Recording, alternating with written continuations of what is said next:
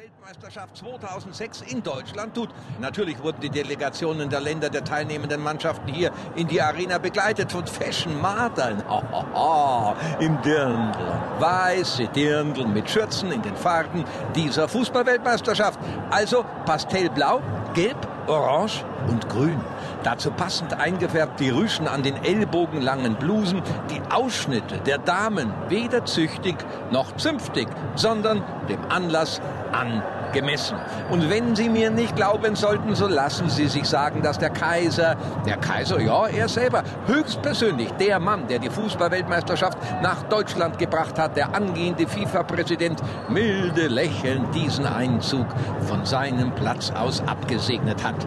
Er ist ein Glückspilz und er ist ein Glück für Deutschland. Das weiß der Franz und deshalb hat er sich auch überhaupt keine Sorgen darüber gemacht, ob denn das Wetter für diese Eröffnung passen wird. Ich habe ihn noch vor zwei Wochen dazu gefragt. Sag, hey Franz, komm mal, was sagst denn du? Und er hat in seiner Art mit einem Lächeln auf den Lippen gesagt, hey Günther, mach dir keine Sorgen, das wird schon. Wirst schon sehen, schauen wir mal. Und du wirst schauen.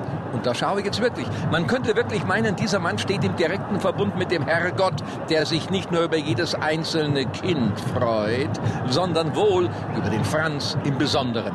Gerade eben hat es ein farbenprächtiges Spiel hier im Grund gegeben und es ist wirklich erstaunlich, wie hervorragend dies geklappt hat. Alle 66.000 Zuschauer, oh, oder sagen wir 60.000 Zuschauer, denn obwohl heute das erste Auftreten der deutschen Fußballnationalmannschaft natürlich ausverkauft ist, haben noch nicht alle den Weg ins Stadion gefunden. Also, ich sage mal, 60.000 haben auf ihrem Sitzplatz ein großes farbiges Papier vorgefunden, beidseitig bedruckt, mit genauem Handlungsmuster und während eine Laola durch das Rund lief, wurden die Papiere beim Stehen gedreht.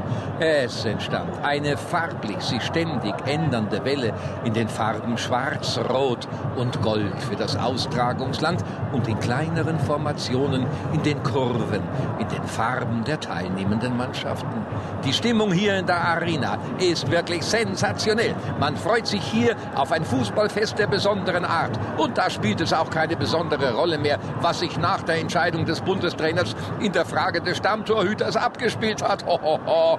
Es ist alles gesagt und vor allem noch viel mehr geschrieben worden. Und Sie glauben natürlich nicht alles, ich auch nicht. Und wir können natürlich nur hoffen, dass sich im Anschluss an diese Eröffnungsfeier mit dem Anstoß all das bewahrheitet, was die Mannschaft uns versprochen hat. Vielen Dank, Günter Becker, für diese ersten Eindrücke aus der Arena. Selbstverständlich werden wir in dieser Stunde noch mehrmals in die Arena schalten, bevor es dann losgeht mit dem ersten Auftritt der deutschen Fußballnationalmannschaft bei der WM 2006. DNR und mehr. Das deutsche Nachrichtenradio. Aber natürlich geht es in Deutschland und in der Welt heute nicht nur um Fußball. Auch in der Politik hat sich einiges getan. Das lang ersehnte Wirtschaftsabkommen zwischen der Volksrepublik China und Deutschland ist heute am frühen Nachmittag unterzeichnet worden. Und äh, im Studio ist jetzt unser Chefredakteur. DNR, das deutsche Nachrichtenradio mit einer Eilmeldung. Ich muss sagen, dass wir es uns wirklich nicht leicht gemacht haben, mit der Entscheidung, mit dieser Meldung auf den Sender zu gehen. Es könnte ein Anschlag auf das Eröffnungsspiel der Fußball-Weltmeisterschaft in wenigen Minuten in der Arena von München geplant sein. Wir möchten wirklich noch einmal betonen, dass es sich keineswegs um eine gesicherte Erkenntnis handelt, aber wir sind zu der Überzeugung gekommen, dass wir Ihnen diese Informationen nicht vorenthalten dürfen. Es sprechen doch sehr viele Gründe dafür, dass es zu einem Anschlag kommen könnte. Wir möchten Sie gerne selber entscheiden lassen, wie Sie diese Gefahr einschätzen und natürlich im weiteren Verlauf in den kommenden Minuten versuchen, hier im DNR diese Gefahr zu untermauern oder hoffentlich Entwarnung zu geben. Ich habe vor wenigen Minuten einen Anruf erhalten von einem Kollegen vom Fernsehen, den ich persönlich schon seit Jahren kenne und von dessen gewissenhafter Recherche ich mich schon oft überzeugen konnte. Es handelt sich um Christian Jona. Er hat mich gebeten, unser Telefonat gleich mitzuschneiden und wir senden es jetzt in ungeschnittener Form. Es ist echt der Hammer, Rudi. Ich hoffe, es kommt nicht zu spät. Es gibt eine Katastrophe von noch nie gesehenem Ausmaß. Tausende von Toten. Rudi, lässt du das mitlaufen? Läuft das Band mit? Ja, das Band läuft. Ich bin mir total sicher, sie wollen die Träger sprengen, die ganze Dachkonstruktion. Ja, um, um Gottes Willen, Christian, wer will sprengen und was? Al-Qaida Al-Qaida oder irgendeine von diesen dämlichen, verbohrten Islamistentruppen. Ich weiß es auch nicht genau, aber es ist alles hundertprozentig geplant, akribisch vorbereitet mit brutaler Präzision. Dagegen war der Anschlag auf das World Trade Center ein dilettantischer Versuch und die, die jagen das hoch. Man muss die Leute warnen. Ja, um, um, Gottes Willen, wie zum Teufel kommst du denn da drauf? Wir haben keine Zeit zu verlieren, du musst die Menschen warnen. Das sind doch zigtausende im Stadion, Politiker, die Kanzlerin, Rudi, die gehen alle drauf. Also jetzt mal ganz langsam, Christian, wo bist du jetzt? Wir im Auto und fahren mit einem Höllentempo nach München, irgendwo bei Augsburg. Aber Rudi, das ist doch jetzt wurscht, du musst die Leute warnen.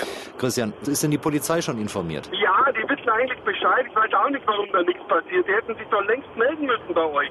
Warnungen rausgeben, evakuieren. Ich weiß nicht, warum da nichts passiert. Christian, versuch jetzt bitte mal ganz ruhig zu bleiben. Sag einfach, wie du darauf kommst. Du weißt, das Einzige, was zählt, sind halt nun mal Fakten. Okay, okay, ich erzähle die Geschichte in Kurzversion. Ich habe vor, vor drei Wochen eine Story angefangen über Schwarzarbeit am Bau in Deutschland. Und da spielt natürlich auch die Arena eine Rolle. Und dann ist da vor zwei Wochen diese Leiche aufgetaucht.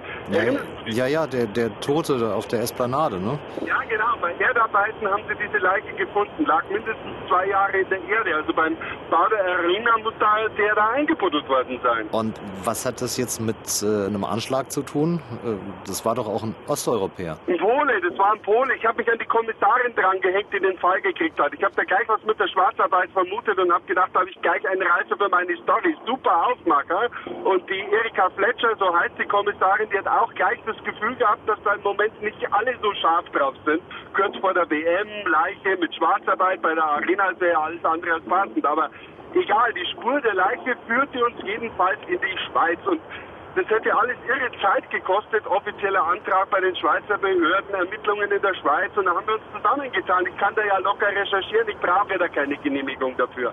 Also wir sind ab in die Schweiz und der Typ, also der tote Pole, der hat das für die Firma gearbeitet, die die Träger für die Dachkonstruktion der Arena gebaut hat. Verstehst du? Noch nicht ganz. Da muss einfach irgendwas passiert sein und die haben die Leiche dann einfach mit den Dachträgern nach München gebracht und die Leiche dann hier in aller Ruhe verbuddelt. Gut, Christian, aber was hat das jetzt alles mit einem Anschlag zu tun? In der Firma in der Schweiz sind wir auf ein paar echte Ungereimtheiten gestoßen. Die waren fertig mit den Dachträgern und dann ist ihr Bauleiter für die Dinger verschwunden. Und die haben zur selben Zeit an diesen Dachträgern gearbeitet. Die haben sicher miteinander Kontakt, denn dann haben zu dieser Zeit auch noch ein Syrer und ein Saudi und ein Marokkaner gearbeitet. Die sind jetzt alle längst weg, haben gleich nach diesem Auftrag aufgehört und sind nur wegen dieses Auftrags überhaupt angeheuert worden von dem Bauleiter, der jetzt verschwunden ist. Und der Firmenchef sagt, das wäre überhaupt nicht notwendig gewesen, aber der Bauleiter hat darauf bestanden. Das stinkt doch. Ja, ja, gut, Christian, aber ich verstehe immer noch nicht den Zusammenhang. Wir haben uns an den Bauleiter drangehängt. Der ist in seiner Heimatstadt in Ulm gleich nach der Geschichte tot aus der Donau gefischt worden. Offiziell volltrunken, die Beherrschung seines Autos verloren und ins Wasser gestürzt. Und jetzt kommt der Typ hatte über 500.000 Euro auf einem Schweizer Bankkonto, ständig Kontakt mit irgendwelchen Arabern, ist sogar den Fahndern des BKA mal aufgefallen, weil er sich mit Leuten aus diesem Multikulti-Haus in Neu-Ulm getroffen hat. Und wir haben Zeichnungen gefunden. Rudi, wir sind uns seit einer Stunde total sicher, das sind Zeichnungen, das sind Bomben in den Trägern eingebaut. Ganz sicher, Rudi, das passt alles. Hast du die Polizei informiert? Was sagen die denn? Na klar, was denkst denn du? Die wissen seit gut einer halben Stunde Bescheid, aber es passiert nichts. Kein Schwanz unternimmt irgendetwas. Rudi, da sitzen noch zigtausende im Stadion. Da muss doch was passieren. Was ist das denn? Christian, was ist los? Ach, mein Gott, ich dachte schon, es haben uns drei Autos rausgepresst hier vom Highway, aber sie tragen Polizei-T-Shirts. Gott sei Dank, Rudi, vielleicht. Polizei, aussteigen, Handy Aber ausmachen. wieso denn? Ich, ich meine... Handy aus. Hallo, Christian. Soweit der Mitschnitt. Wir haben natürlich seither ununterbrochen versucht, meinen Kollegen Christian Jona zu erreichen, aber die Leitung ist nach wie vor tot. Selbstverständlich haben wir auch gleich mit der Polizei gesprochen und auch dieses Interview möchten wir Ihnen ebenfalls ungeschnitten nicht vorenthalten. Ich habe die Pressestelle im Landeskriminalamt erreicht und äh, die Pressesprecherin Ursula Möller mit dem Inhalt meines Gesprächs mit Christian Jona konfrontiert. Wir können Ihnen versichern, dass wir keinerlei gesicherte Erkenntnisse über einen Anschlag haben. Die Arena ist seit einem Jahr in Betrieb. Wir haben alle erdenklichen Szenarien wieder und wieder durchgespielt. Auch vor diesem Spiel alles überprüft, alles untersucht mit Sprengstoffexperten. Es gibt keine Verdachtsmomente. Ich möchte Sie deswegen eindringlich bitten, solchen Geschichten keine Beachtung zu schenken, auch wenn es ein geschätzter Kollege von Ihnen ist. Solche Versuche erleben wir immer wieder. Das verunsichert nur